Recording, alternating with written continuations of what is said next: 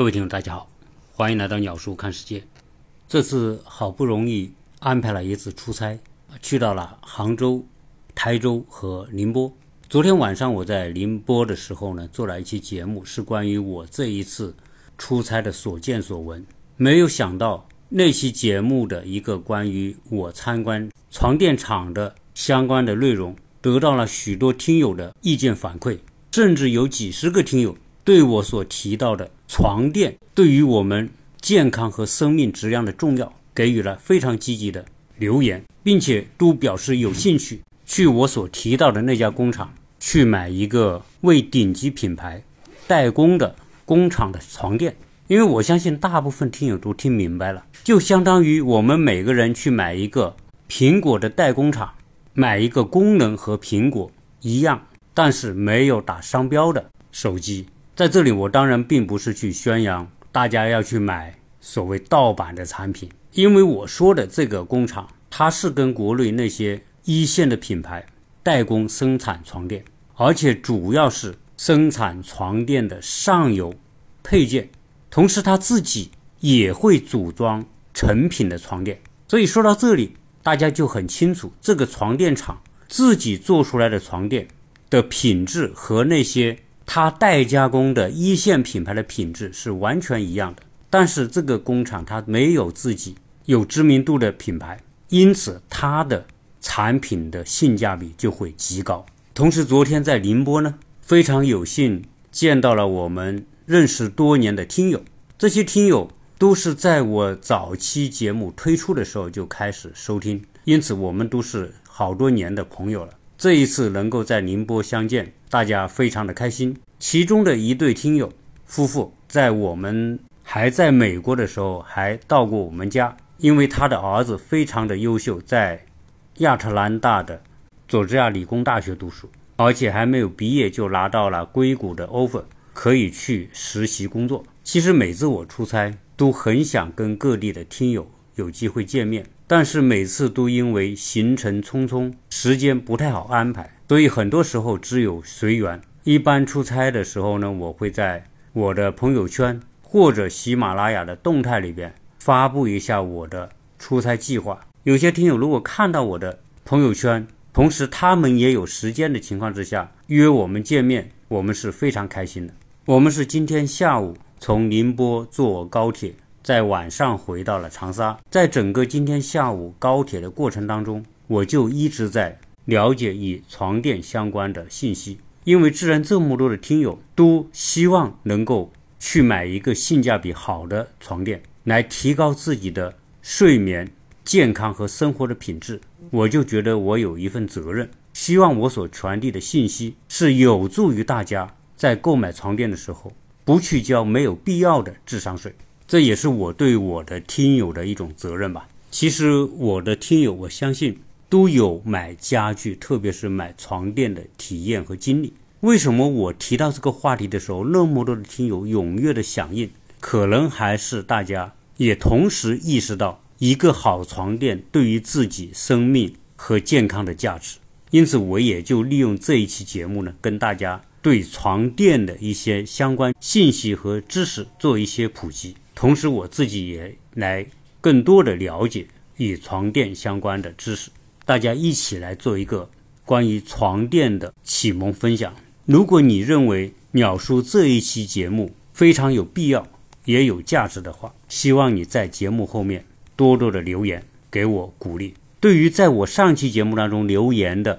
有兴趣去买这种床垫的听友，希望大家可以加到我的微，因为喜马拉雅的留言还是起不到社交平台的作用，可能我们的信息沟通不会那么及时。如果你加了我的微，我就可以就这一项话题组建一个群，有兴趣的大家可以在群里面讨论报名。可能有些听友说，我也不知道怎么加你的微啊。其实大家只要点开“鸟叔看世界”，就有一个封面头像，在我的封面头像下边的那一串英文就可以加到我的微了。这是我到宁波所见到的几位听友，都是做出口的非常成功的老板。其实他们的生活品质还是相当的高，大家开的车也都很不错。做生意的人对于车而言，大家还是比较关注的。而且对于男性来说，都会知道车里面的顶级品牌、豪华品牌、高端品牌，比如说行政座驾知名度最高的顶级品牌，无非就是劳斯莱斯、宾利、迈巴赫等等。个性化的限量版的定制运动车，那有兰博基尼、法拉利、奥斯顿马丁、保时捷、玛莎拉蒂等等。这些都是为顶级富豪们准备的品牌，而对于很多做生意的老板而言，可能大家用的最多的车就是奔驰、宝马、凌志、英菲尼迪或者讴歌等等。对于普通的中产阶级，可能大部分人买的车就是那些日系车的品牌或者是德系车的品牌。当然，现在新能源车国内有几个品牌也做得非常的不错，比亚迪、魏小李等等。在我学习和了解床垫品牌的过程当中，我竟然发现床垫品牌的格局和汽车品牌的格局是如此的相似，所以这也是我决定这一期要跟大家以对标的方式来分享一下床垫领域的品牌。那首先来聊一聊床垫领域的顶级品牌，就是可以对标劳斯莱斯、宾利和迈巴赫的床垫品牌是啥样子。那用这一类顶级品牌的用户里面，自然少不了世界各国的皇室贵族、商界大亨、影视大咖和创业新贵们。那他们睡什么样的床垫呢？你总不能想想他们睡的床垫和我们这些中产阶级睡同样的床垫吧？既然有这个群体的存在，一定有人专门去研发与这个消费群体身份相应的产品，因为这些人。更加注重生活的品质、身体的健康和睡眠的舒适度。我们有一个朋友曾经是做高端进口家具的。有一次我们去他的展厅参观，他有一个系列的家具叫皇室古堡家具。这些家具都是十七、十八、十九世纪皇室城堡家具的复制品，用的都是极其高贵的木材，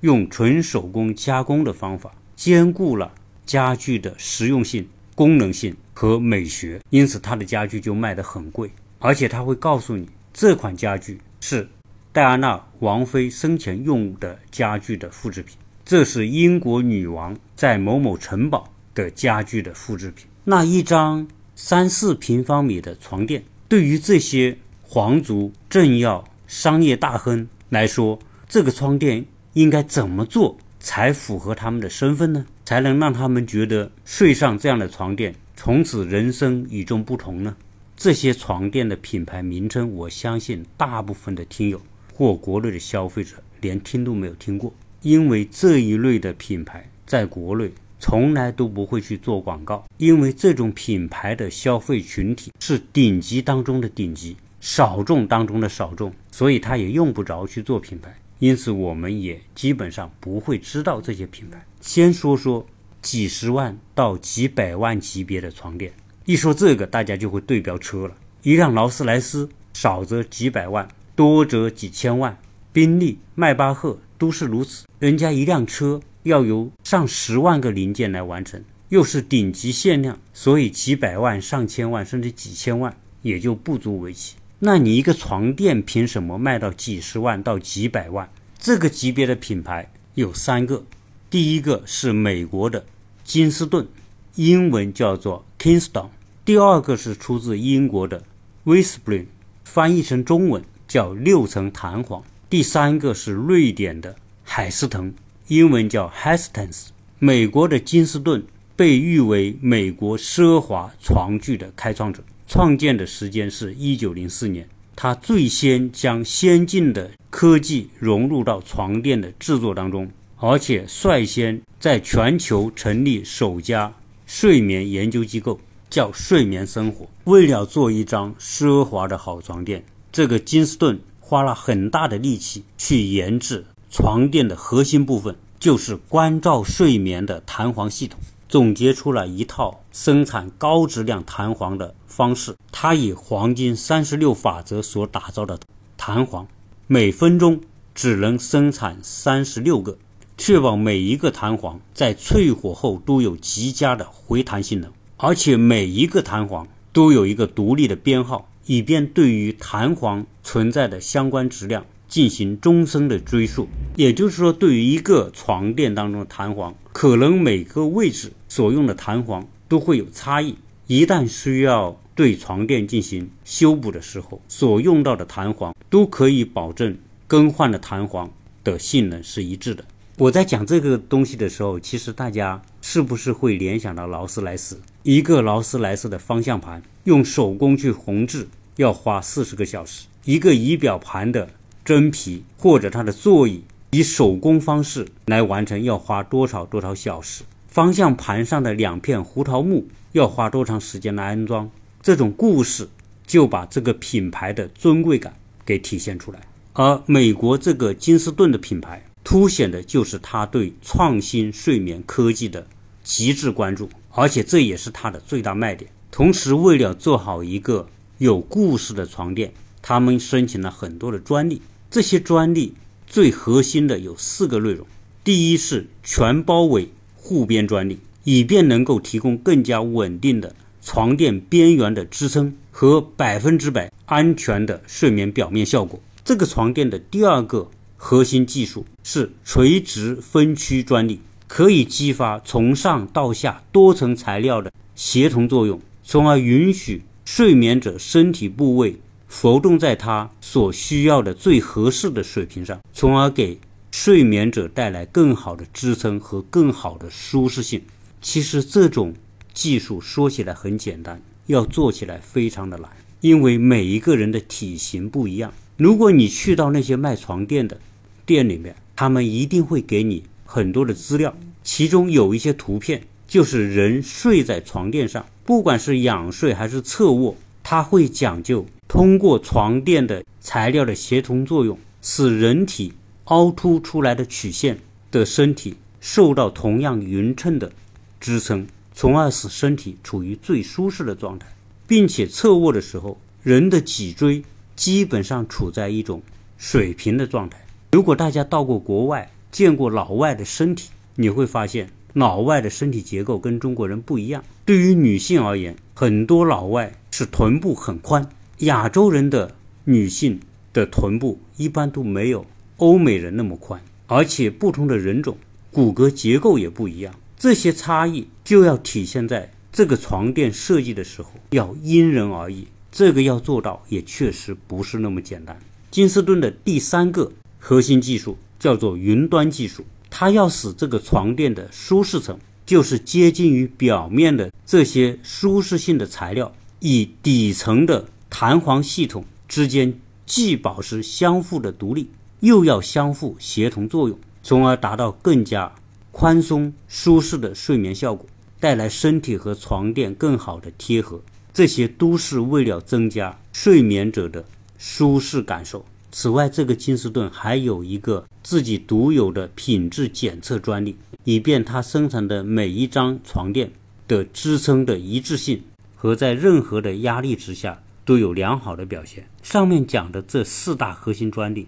是金斯顿对于床垫技术的一种结构性的设计。除了这个结构的设计之外，采用一些更先进的创新材料也是金斯顿这个床垫的重要卖点。在它的床垫里面加入了很多的新的材料，比如说泥胶记忆棉技术，将泥胶珠注入到透气性能卓越的记忆棉里面，通过冷却泥胶珠可以吸附身体表面的热量，而在有需要的时候，又可以通过特殊的海绵将这些热量给释放出去，从而让这个床垫起到相应的。温度调节的作用。此外，这个金斯顿还用到凝胶乳胶棉，将乳胶材料独特的恒温特性与天然乳胶的抗菌防螨的性能相结合，从而使人的身体和床垫接触的时候会带来舒爽而又健康的感受。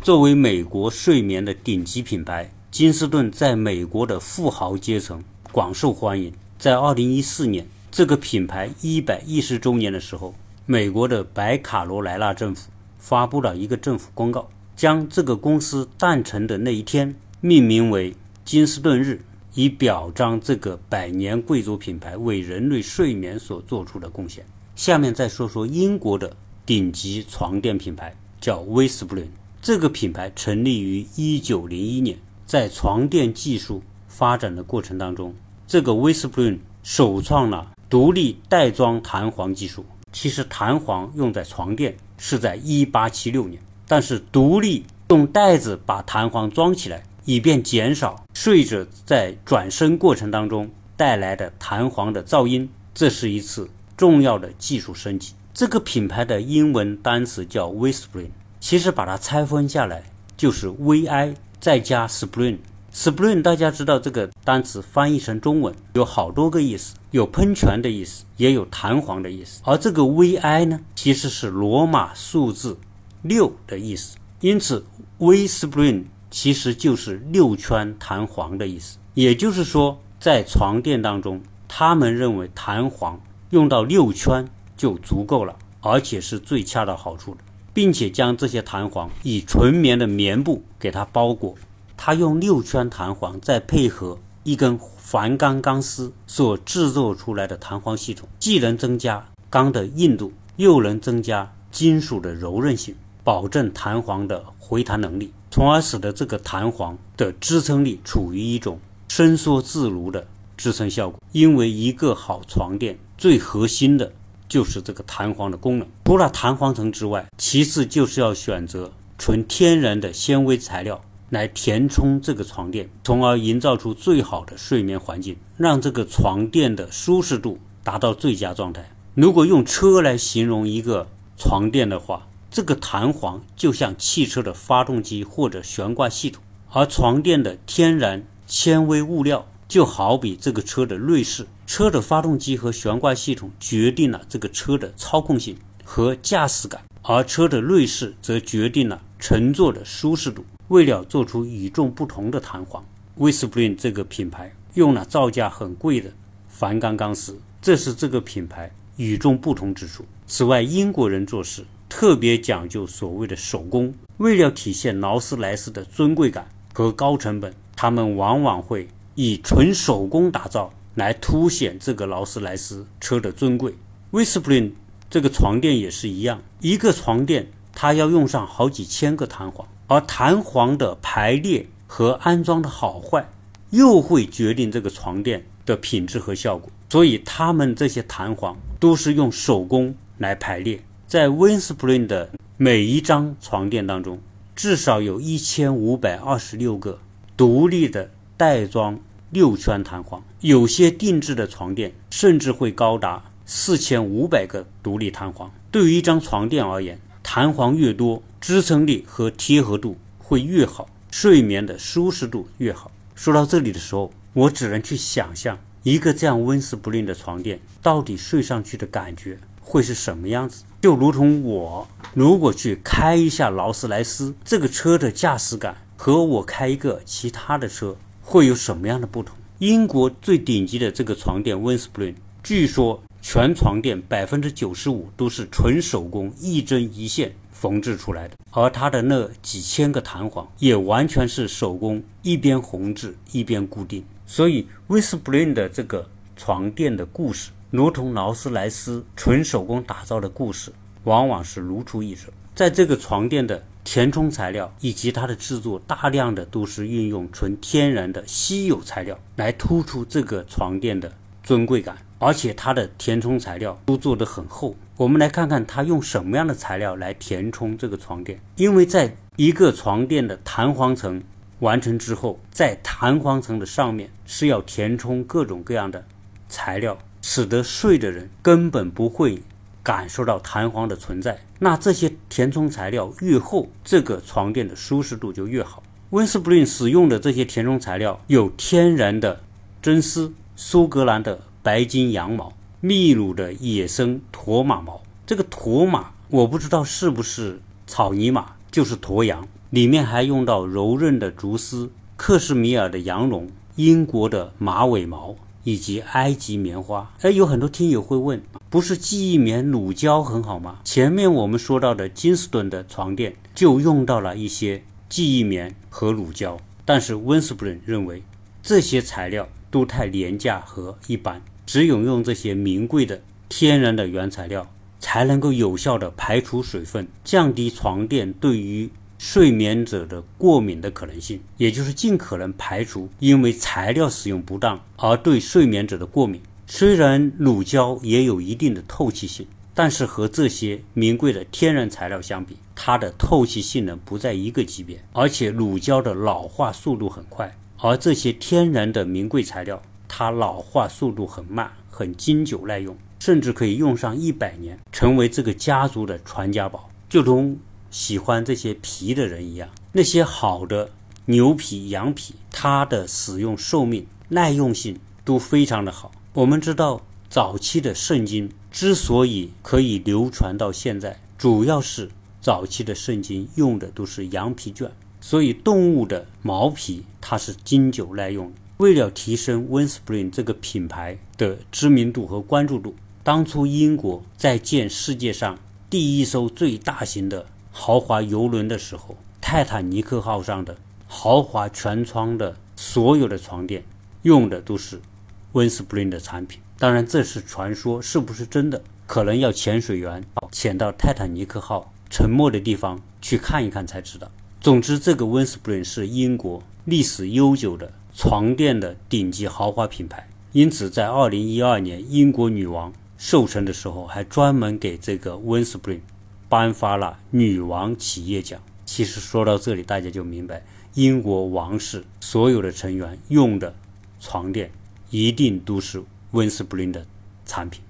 欧洲的另外一个床垫奢侈品牌是瑞典的海斯腾。这个品牌的历史，这个品牌的历史比金斯顿和温斯还要悠久。它是诞生在1852年，在那个时代。弹簧还没有用到床垫当中，所以当时海思腾的床垫用的都是马尾毛加上皮革来作为床垫的主体。直到了上世纪六十年代，海思腾才才开始使用独立筒弹簧，并且在一九七八年推出了它最为经典的蓝白格床垫。海思腾并没有使用温斯布伦那种用手工蜂窝状排列弹簧的方式。而是采用独立袋装弹簧，四周由三根铁圈固定。这种工艺的特点是相对的稳定，但是弹簧的独立运动性则被三条铁圈所约束。中间的弹簧采用金属扣将其再一次连接，使得弹簧与弹簧之间束缚在一起。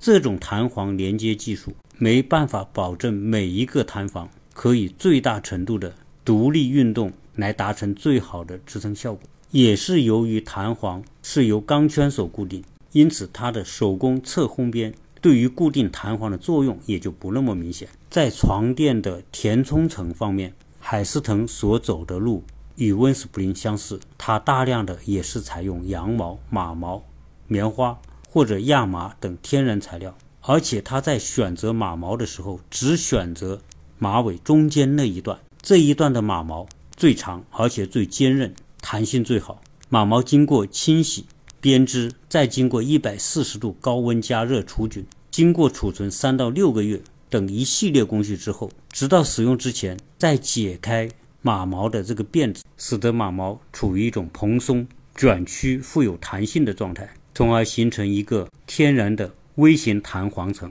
也是因为这种马毛的使用，据说海思腾每年会派专业人员到客户家里。给床垫做免费的按摩，使得马毛得到调整，处于更蓬松的状态。这种蓬松状态非常贴合身体，从而提高人的睡眠。海思腾所生产的床垫最贵的那个系列接近四十万美元一个，折算成人民币大概要两百六十多万一个。这样的床垫重量足足有半吨重，而且要花三百二十个小时经手工制作。每年的产量不到一百个，而海思腾的一些普通的产品，它的价格基本上每个的售价是在三十万到五十万之间，和一辆奔驰的一级车和宝马的五系的价格差不多。其实我们说到的仅仅是这个床垫的价格和它的工艺，到了这个级别的顶级品牌，其实它卖的肯定不仅仅是床垫，还有相配套的床架、床头板和两边的床头柜。相当于一整套的床的系列产品，这整体配套下来，一套最起码都会在一百万以上。所以对于顶级品牌来说，它的最大的特征就是贵，以及它昂贵后面的这些故事。这些品牌当然是用来伺候那些顶级富豪的，绝对不是普通的中产阶级有能力去享受的。至于说这样的床垫睡在上面的效果是不是格外与众不同，那就得去问问那些顶级富豪了。说完这些床垫中的顶级品牌，我们再来说说床垫中的豪华级别的品牌，也就是相当于奔驰、宝马这个级别的床垫到底有哪些？首先，在美国有三大品牌，也被称为三 S 品牌，也就是说这三个品牌的第一个字母都是 S，如席梦思、思联和舒达。其中，席梦思应该是知名度最高的，因为它几乎成为床垫的代名词。很多人去买床垫就说去买席梦思，其实席梦思是个品牌，也是一个人的名字，叫 Simons。国内外很多高端酒店，绝大多数用的床垫都是来自于这三个品牌。席梦思床垫，它采用了一些像 Whispering 那样的弹簧技术，就是独立袋装弹簧，弹簧的厚度大概在三十到五十公分。在填充材料方面，席梦思则用到了天然乳胶。透气海绵、记忆棉来增加弹簧上面这一层的舒适体验。这个级别的床垫，它的售价在国外是在一千到五千美元左右，而在国内的价格则是在几万到二十万之间。思联这个品牌的最大的亮点是它的美姿感应弹簧，可以提供先软后硬的舒适感受。负极床垫，也就是保护背脊功能的床垫。也是思联的特点。思联这个品牌在中国国内的价格大概在两万到二十五万之间，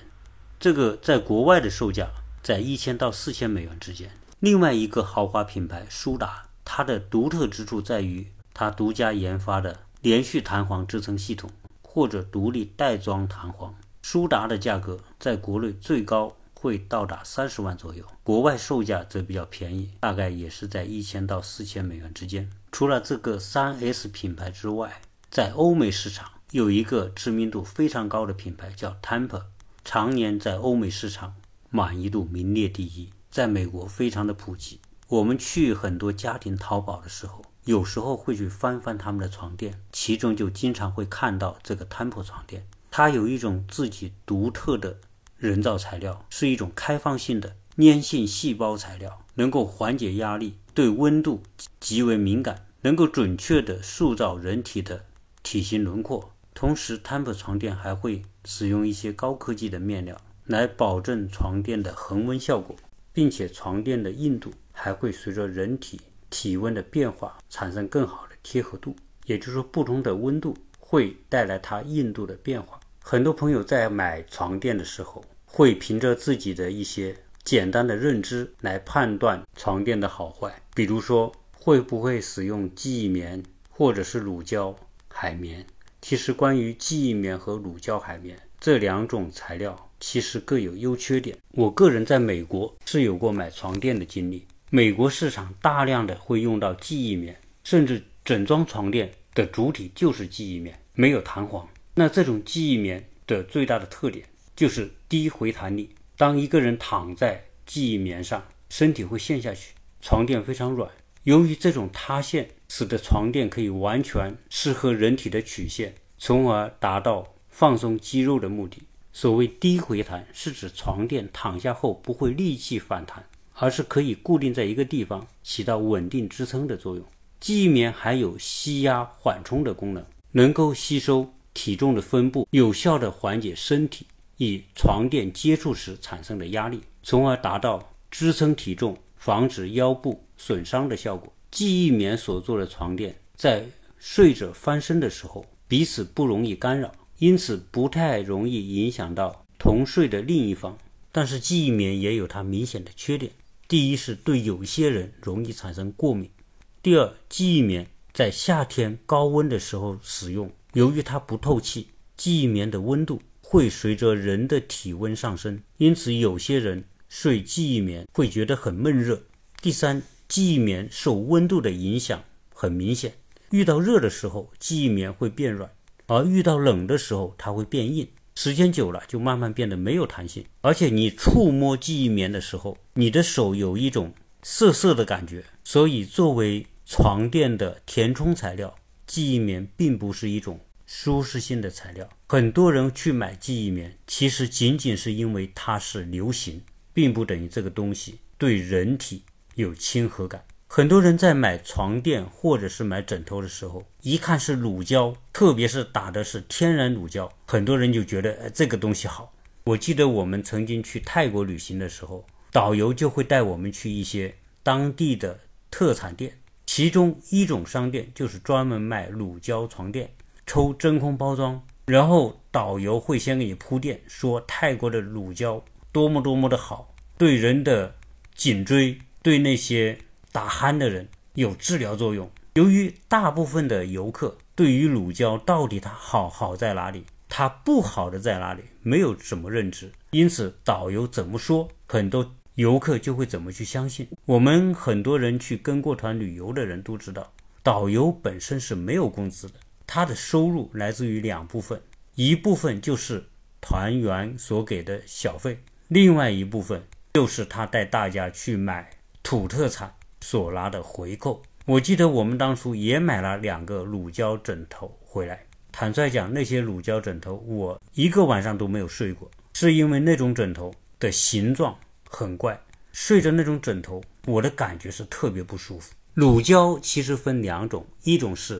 天然乳胶，一种是人造乳胶。而人造乳胶的原料是石油化工产品，天然乳胶相对于记忆棉。它有更好的透气性。所谓透气性是相对的，由于天然乳胶它的内部结构的蜂窝状，使得它有一定的透气性，同时对人的刺激性会比较小。据说这种天然乳胶有抗菌、防螨虫的作用，但是这种东西我仅仅觉得它停留在宣传的层面，因为我没有看到实验的数据，是不是这种天然的乳胶有抑制螨虫和细菌的效果。但虽然说这个乳胶是天然的，对于有些人而言也是有可能会过敏的。据统计数据，这个过敏率还很高，大概在百分之八。乳胶的另外一个致命的弱点就是它的稳定性差，使用寿命短，容易氧化。大概的时间用到五到六年之后，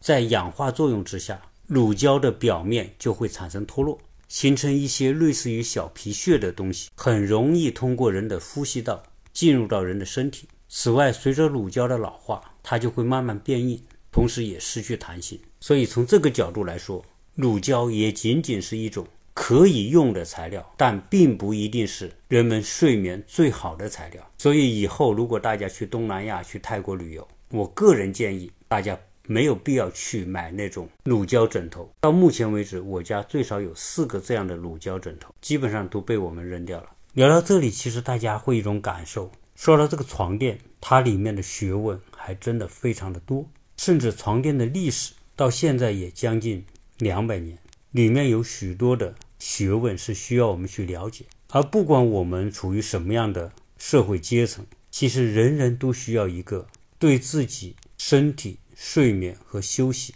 有益的床垫，因此花点时间来了解床垫，我觉得对我们每一个负责任的家庭成员来说都是非常重要。在我这一次去工厂拜访的时候，跟这个工厂的董事长，也是这个企业的创始人进行过深入的交谈。我非常欣赏这个老板，因为他为人非常的务实，谈到床垫的知识也非常的专业。更主要的是，他会给到我们很多中肯的意见，告诉我们怎么去买一个好的床垫，既能够达到健康舒适的效果，而又没有必要在床垫上替那些床垫品牌交广告费和智商税。随着电子商务的发展，有很多床垫品牌只在网上卖床垫，而且还有一定的销量，甚至有些品牌还有一定的知名度。我在这一次回国之后就买过其中一个床垫，我发现在网上买家具，包括床垫，都有一个很大的问题，就是这个网站上所呈现出来的图片都非常的漂亮，但是当你把这个东西买回来之后，你就会发现你收到的实物和网站上的图片严重的不一致。但是当你发现货不对图的时候，他也接受你退货。但是对于这些家具类的大件的物品，首先你是要打开包装，甚至要去组装。对于床垫来说，有很多网上卖的床垫，甚至可以给你通过抽真空，把一个床垫卷成一个圆筒。当你满怀喜悦地收到这个床垫，打开这个真空包装，这个床垫会弹开。如果是记忆棉的床垫，它慢慢的会舒展开，最后平整成一个大床垫。甚至它可以给你体验一百天。我在美国的时候，他给你体验三个月。三个月你要觉得不满意，你可以退回去。但问题是，你要退这样一个大床垫，你得承担运费。在国内也是一样。当你对一件家具不满意，你要把家具退回去的时候，首先你要把这个家具拆下来，重新包装到适合托运的程度。而对于大床垫，由于是抽真空的，人家工厂抽真空，那是大型的真空设备，可以把一个大床垫卷成一卷，在不太占体积的情况之下，可以达到降低运费的目的。但是当你在家里用了一个月、两个月，发现这个床垫你不喜欢，就像我刚才讲到的，记忆棉的床垫，由于不透气，你越睡越闷，摸上去总是潮潮的感觉，而且很多时候软塌塌的。如果你发现它你不喜欢，你要去退，你如何将这样一个床垫能够卷成你收到的那种状态的真空效果？显然你是做不到的。对于这么大一个床垫，你自己要承担运费，运回工厂，这个运费下来可能就是好几百块。所以很多人买到这种网上的家具，在要求对方售后服务的时候，他表示会接收你的东西，但是你要自己搞定包装和运输。很多人想想其中的麻烦，也就只能是忍气吞声。我自从在网上买过两次家具上当之后，我再也不在网上去买家具，因为国内的电商购物环境最糟糕的就是对待假货不够严厉，而且大部分的商户晒出的图片都非常的漂亮，很多时候他们是去仿国外的一些家具，拍国外家具的产品的照片，当做自己的产品晒在网上，然后他们去仿这些产品，比如说木质家具。你看上去像五公分厚的，其实最后他过来给你的可能就只有三公分厚。看上去三公分厚的木板，给你的是两公分厚。他一定要偷工减料，最后达到降低成本，把价格卖得很便宜的效果。那怎么去看网上买这些家具，它的图和实物是不是对版呢？非常简单一种方法，就是你认真看一下这些网站表面上、封面上给你的那些精美的。图片家具的效果，然后你再到客户的评价栏目去看客户买完家具回去安装之后的效果。你只要对着客户评价栏里面的图片